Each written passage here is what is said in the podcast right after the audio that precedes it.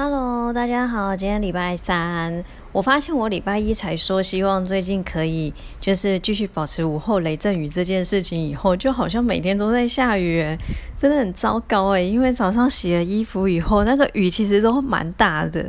好，今天礼拜三啊，然后想要跟大家就是分享一下，我礼拜一其实有讲到，就是也是有关于遗嘱的事情哦。那如果之前有听过别集的话，就会知道我曾经介绍过遗嘱有几种类型嘛。好，那这件事情的发生，其实就是某一天，我的朋友就突然问我说，呃，就好像就问到写遗嘱的事情，然后呃，这样子分配是可不可以的什么？然后我就问他说，诶，所以遗嘱做了吗？他就跟我讲了，就是说，哦，他的奶奶，然后去公证人那边做了一个遗嘱了。然后我就想说，诶，那去公证人那边做遗嘱，那是公证遗嘱喽？那我就问说，那当时有证人吗？他就跟我说。好像没有证人呢，那我就觉得很疑惑啊。因为如果你做公证遗嘱的话，那你就应该会有证人啊。那他又跟我讲了，就是好像那个分配的情形的时候，我就会觉得，诶，不对啊！你这样的分配方式，你这个遗嘱写下去，好像会有部分内容变成无效的。我就非常的疑惑，因为其实如果你到公证人那边去，原则上啦，原则上其实公证人他应该也会。问清楚你可能要怎么分配，那甚至有 sense 一点的就会跟你讲说你这样可能会有什么问题。那因为我们就是在一阵有点鸡同鸭讲的情况下，所以他回家就是。拍了那个遗嘱给我看，因为其实有时候我们律师真的很不喜欢跟人家就是用谈的而已，因为我们都会觉得就是你们心里想的东西跟你们实际有时候可能写出来或呈现出来的东西会不一样，所以基本上我们在接受询问东西的时候，我们都还是会希望说有一个纸本的东西。所以在这边也先提醒大家，就是假设你未来有任何的法律问题想要去询问律师的时候，最好啦就是把你手边所有的书面资料也都一并交给。律律师，因为这样律师才会比较好做分析。好，那回到这个事情呢，就是他回家拍了遗嘱给我看以后，我发现上面写的是自书遗嘱。那自书遗嘱就是自己写的遗嘱啊。那我就，诶，那你既然要自书遗嘱，你怎么跑去公证人那边呢？所以。他其实拍了两张给我，另外一张就是认证的封面。也就是说，他写了一个自书遗嘱以后，他去找了公证人做认证。那公证人也帮他，也跟他收了四千块的认证费。那其实那时候他们听到我的分析以后，就其实有点不太高兴，就会觉得说啊，这个公证人还敢跟我收这四千块认证费，就是四千块费用。但我就跟他们讲，那个就是认证的费用，所以没有办法。只是我也必须跟大家讲，有时候真的不论是律师、公证人、代书这些，真的要慎选。因为其实我看了那个自书遗嘱的内容以后，我发现它里面写的就算是嗯很简单，那可是这很简单呢，又不像是一般人写的很简单，因为他还有写到特留份的部分。因为其实一般人，尤其呃，今天写这份遗嘱的人，他是一个老人家，就是可能已经八九十岁之类的吧，不知道。好，反正就是老人家。那既然是老人家，他怎么会清楚知道特留份这个东西嘞？因为在这个遗嘱里面写了蛮多特留份的东西，所以也就代表是说，这一定也是。有人教他，那我们先合理推定，可能就是这位公证人教他的。因为据我朋友跟他母亲告诉我，就是他们对这个东西其实他们都是没有概念的。好，那在这个部分就会变成是说，他写了一个遗嘱，那里面也写了财产分配，然后还特别去注明说什么，呃，我们生前已做了相关的赠与分配啊，未来不可以主张特留份等等的。但是不好意思哦，特留份这个东西不是你说可以主张或不可以主张就可以了哦。其实这个是法法律规定的东西，所以你没有办法这样用约定的方式去阻扰他。所以在这边就会变成是说，原本老人家立这个遗嘱的目的是希望未来不要有纷争，可是呢，反而因为写下来这个东西，他有写，就像我讲，跟没写是差不多的，他未来势必也一定会有纷争呢。所以在这边他就问。我该怎么做？我就说，呃，基本上这个部分，你如果问我，我可能就必须要麻烦你把妈奶奶这边，就是奶奶如果愿意啦，就是把她所有的财产的状况要跟我们讲，因为我们才能帮你做一个财产规划。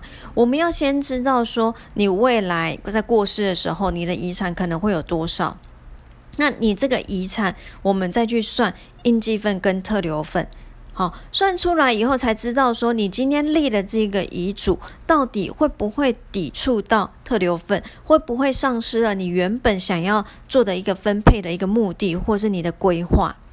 对，其实。这就蛮麻烦的哈，因为我们等于财产规划的话，就是我们要先了解你这些东西。如果今天可以用遗嘱解决，当然是 OK 的。如果不能呢，就是假设我想要，嗯，怎么讲？假设我想要分一栋房子给某一个人好了，可是我算下来，他可能就是会有侵害到特留份的时候。那接下来下一步，我们就要思考，怎么样让你可以让。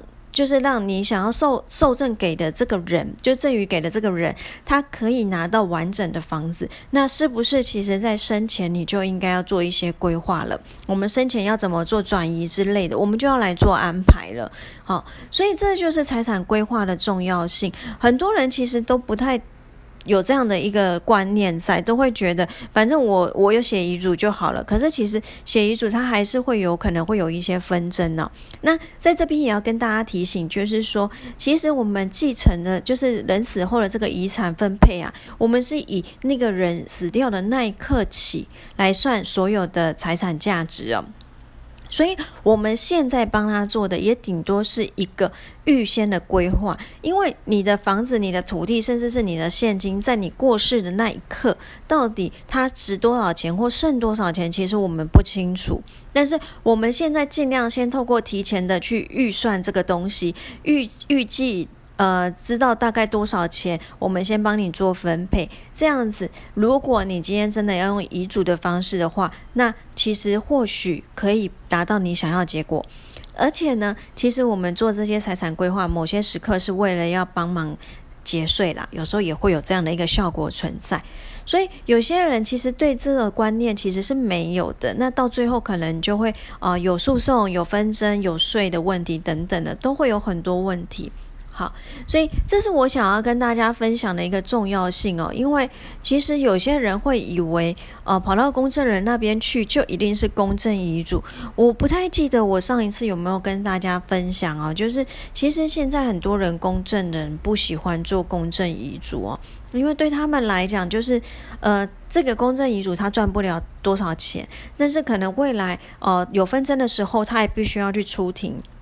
那出庭的话，可能就是呃一个下午或一个早上之类的，那就占用到他很多时间。其实他就变成很多事情都不能做，都耽搁在那边。那时间也是一种成本，所以其实很多公证人就会觉得说，那我不想做这样的东西。好，所以如果说他为了又要想要赚你的钱，那他可能就会退而求其次，就是去做认证这件事情。因为说老实话，认证我只是对于你写的这个东西，我确认真的是你本人写，你的自由意识没有问题啊，你是很清楚你在做什么，然后这个文件也确认都是你写的，OK，我帮你做一个，就有点像背书的概念啊，我确认这个没有问题，这样子而已。所以这个当中，其实这个文件，你如果当下你去跟公证人说，哦，是啊，这是我写的啊，这是哦我自由意识下做成的等等一些东西的时候，其实公证人说老实话，他也不会去调查的那么清楚，他相对的责任比较轻啊，所以在这个时候，其实对他来讲，他不用负太大的责任。那其实也不一定要公证人才能做认证啊。那其实有些律师他也有一些呃，他能够做一些认证的业务等等也都有。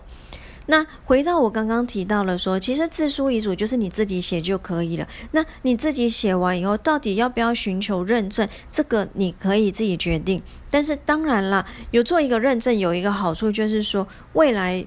纷争的发生可能性又降低了，好，因为如果你只是自己写，你把它藏在某个地方，或者是你曾经写过很多份，那其实都会有纷争。那我们虽然说最近写的那一份遗嘱会。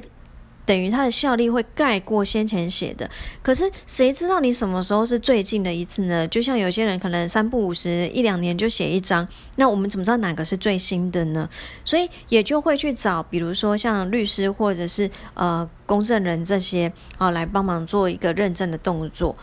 其实各有好坏啦，但是我自己还是会觉得说，因为说老实话，公证人他们也会为了要自保，所以其实我自己。我比较喜欢去介绍我的当事人当事人去做公证遗嘱啦，因为呃公证人这边会有一些录音录影的动作等等的，那也可以达到一个就是有人背书的一种效果。所以我自己是比较喜欢这样子，但是我也一再跟大家讲，就是其实蛮多。公证人其实不喜欢做这样的事情。那还有一个点就是要请大家要留意，就是说，其实呃，像我职业到现在，我会发现一件事情，就是说，呃，有些公证人他可能就是单纯考公证人而已。那有些公证人他可能本身是律师，他后来又去考公证人。那这种分类来讲的话，其实有考过律师的公证人，基本上他的。呃，法学知识会比较充足，那他在提醒大家的地方，他可能就会做比较足够。我自己是觉得这种比较保险，因为我真的接触蛮多公证人跟代书，他们其实。呃，说老实话，考完试以后，法律就忘了差不多了啦，都是凭经验在办事。其实这是一件很可怕的事情。我们有时候会开玩笑说，其实有很多不动产的纠纷都是代书搞出来的。那当然，代书他会懂得自保，所以他有些事情他也不会说的太明确等等的。那有时候你要去归咎责任，其实是困难的。但是我们真的常常会听到，就是代书会讲一些错误的东西出来。真的蛮多代书，其实他是用经验在做事，而不是看着法律在做事的。所以，其实我们都会跟大家讲，有时候人家问我们说怎么找公证人，怎么找代书，甚至怎么找律师，我们都会跟他讲说，你可以先问问看你身边的人有没有找过这些人帮你做事，那看他们的评价如何。那再来就是说，不要吝啬于花时间跟钱去跟这些人去做沟通、去开会，因为。呃，像我自己是律师来讲，我觉得信任关系是蛮重要的。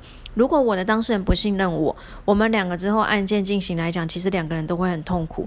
所以，如果彼此之间有信任的话，那做起事来也会比较放心啊。那也不要因为别人跟你说这个人好，你就决定一定要委任他，还是要先谈谈看呐，哈。那今天呢，就是跟大家分享一下，就是说，呃，不论是说你未来要找公证人、找代书、找律师，哈，都还是要去多了解一下这个人，那跟他之间有没有办法建立信任关系？那再来就是说，有时候呢，呃。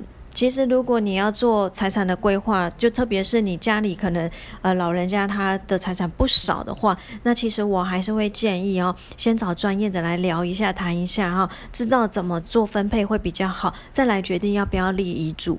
好，今天这一集好像也是有一点小严肃，没有这么好笑。嗯，好，但是就这样啦。那希望今天大家听完以后有一点点的收获哦。那我们下礼拜再见喽，拜拜。